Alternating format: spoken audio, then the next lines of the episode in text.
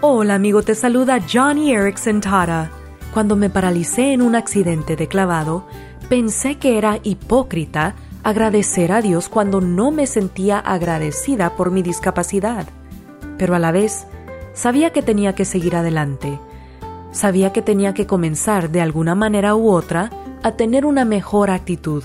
Y fue entonces cuando comencé a soltar mi lengua y a pronunciar palabras de agradecimiento, esperando que de alguna manera Dios fuera misericordioso y llenara mi corazón con la emoción de la verdadera gratitud.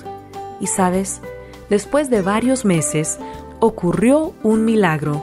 Comencé a sentir la emoción del agradecimiento, porque dar gracias fomenta una actitud de agradecimiento en el corazón.